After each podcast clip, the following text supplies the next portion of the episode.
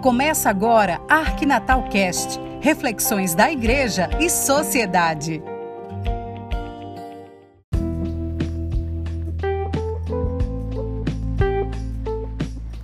Olá, amigo, olá, amiga. Pensemos no dia de hoje nesse tema por uma sociedade justa, uma sociedade fraterna. A luta pela paz na família tem maior sentido quando falamos também de uma luta maior.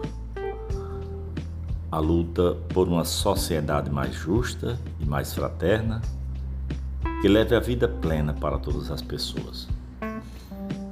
E a conquista dessa sociedade exige justamente uma mobilização.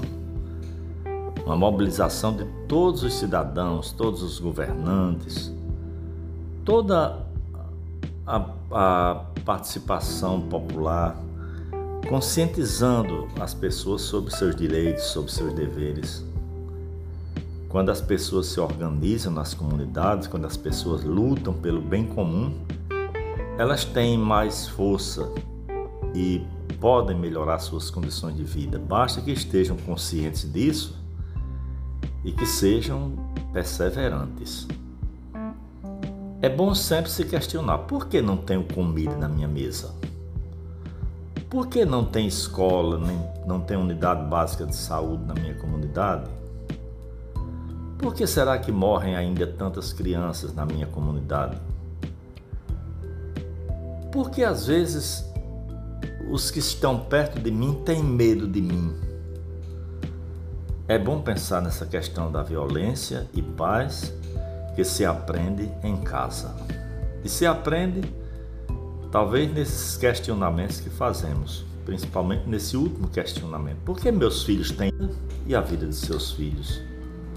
Não descarregando neles a culpa pela situação em que se encontram.